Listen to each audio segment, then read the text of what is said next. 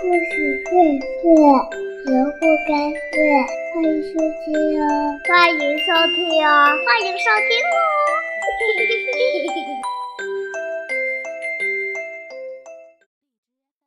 清明时节雨纷纷，路上行人欲断魂。借问酒家何处有？牧童遥指杏花村。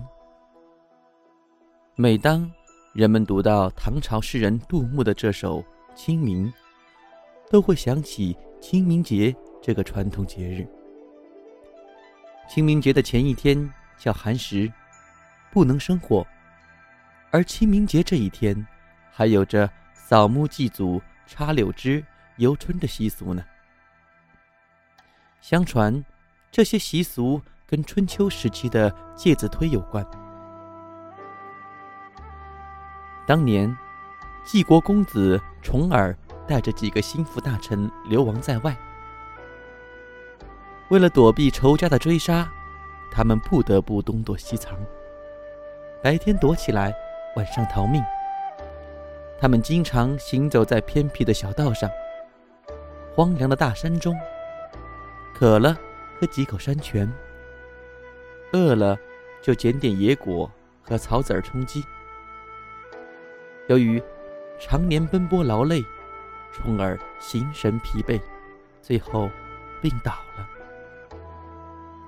病中的他迷迷糊糊地说：“我要喝肉汤。”大家一听都发了愁。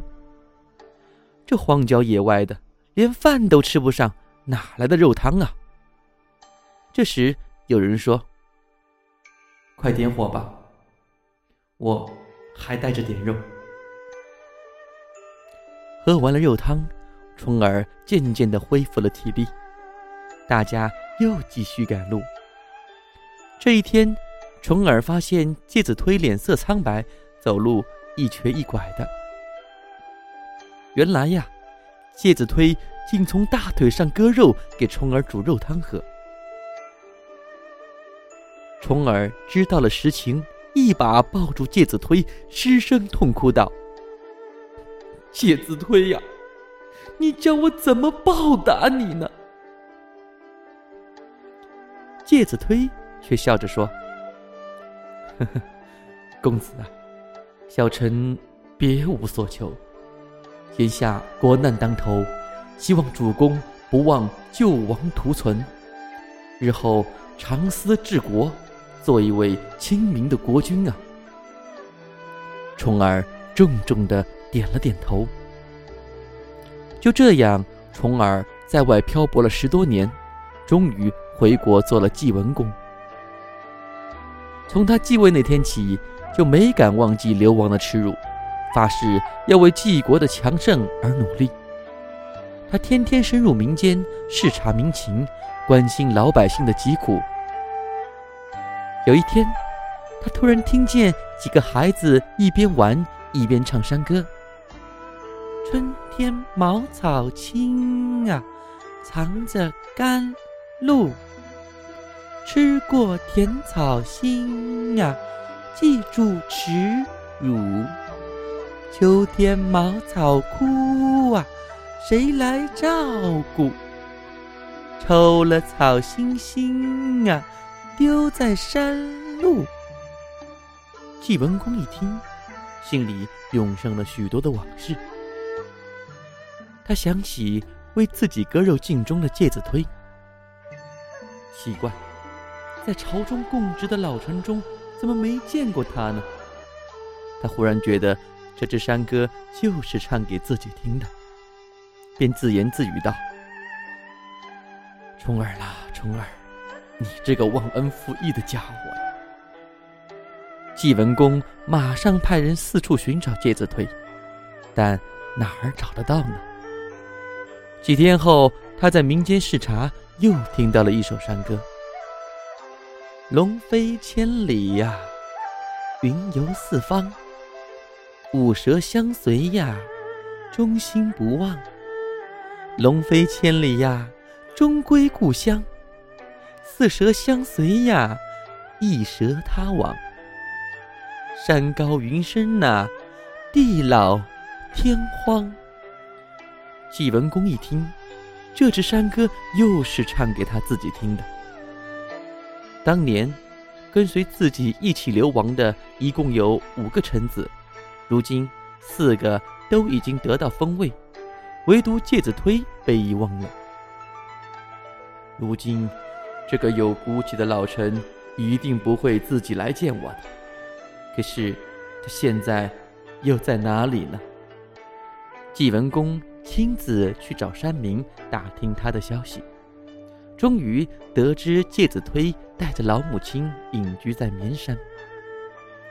纪文公立刻派人请介子推下山入朝当官，可是他说什么也不肯下山，说道。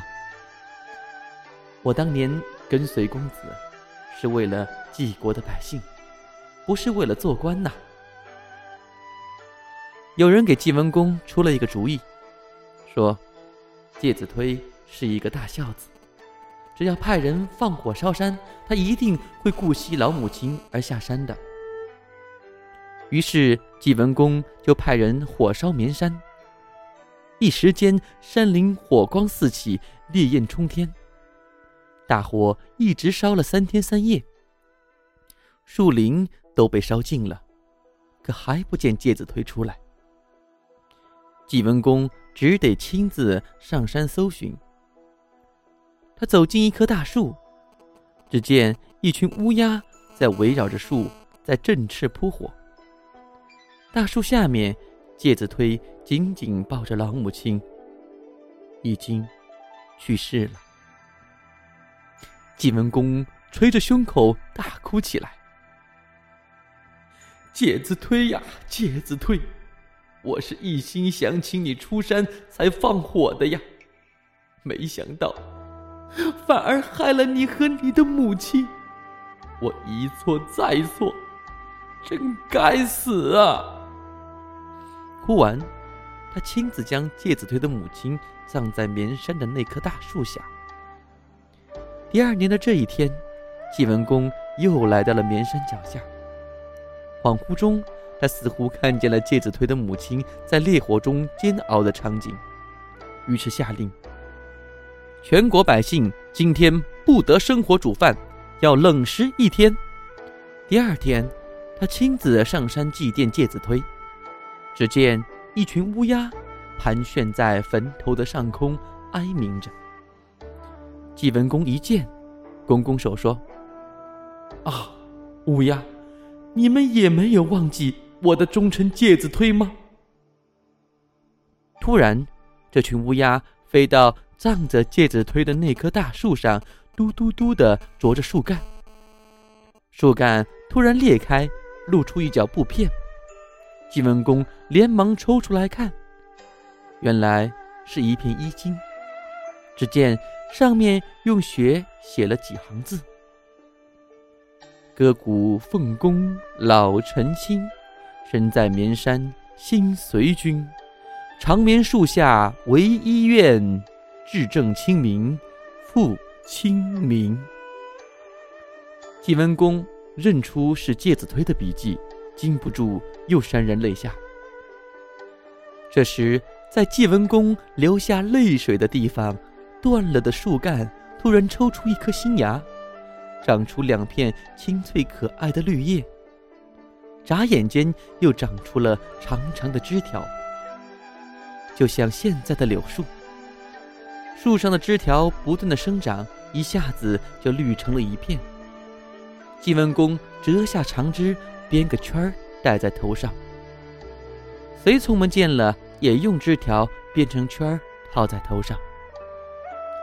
晋文公记住了介子推的忠告，把晋国治理的百业巨兴，政治清明。从此，人们把晋文公祭山的这一天称为清明节，把吃冷食的那一天，也就是清明节的前一天，称为寒食节。清明扫墓、戴柳条、插柳枝和游春的风俗，就这样传了下来。好了，亲爱的小朋友们，清明节的故事讲到这里就结束了。听了这个故事，你是不是对清明节的来历有了一个了解呢？好了，亲爱的小朋友们，再见。